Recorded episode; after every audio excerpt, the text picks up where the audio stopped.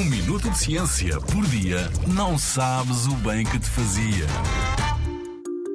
Podemos viver sem moscas? Barulhentas, irritantes e feias.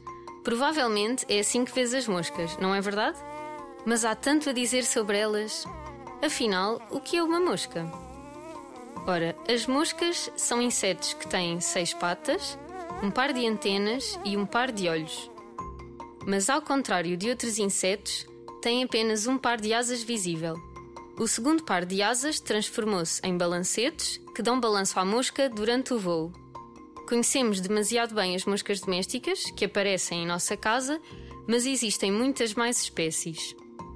Algumas das mais engraçadas são as moscas grua, com patas muito longas, as moscas tigre, cheias de riscas, ou as moscas das flores, muito parecidas a abelhas.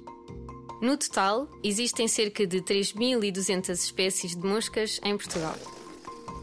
As moscas podem ser incomodativas, mas são muito importantes. São alimento para diversos animais, como aves, répteis, anfíbios e até outros insetos.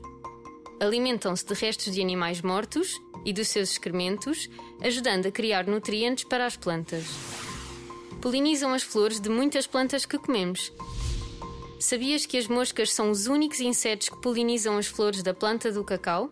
Sem moscas, não tinha chocolate. E são também muito úteis para resolver crimes. Pode-se descobrir há quanto tempo uma pessoa morreu estudando os ovos e larvas de moscas no seu cadáver. As moscas nada têm de alimentar, caro Watson. Na Rádio ZigZag, há ciência viva. Porque a ciência é para todos.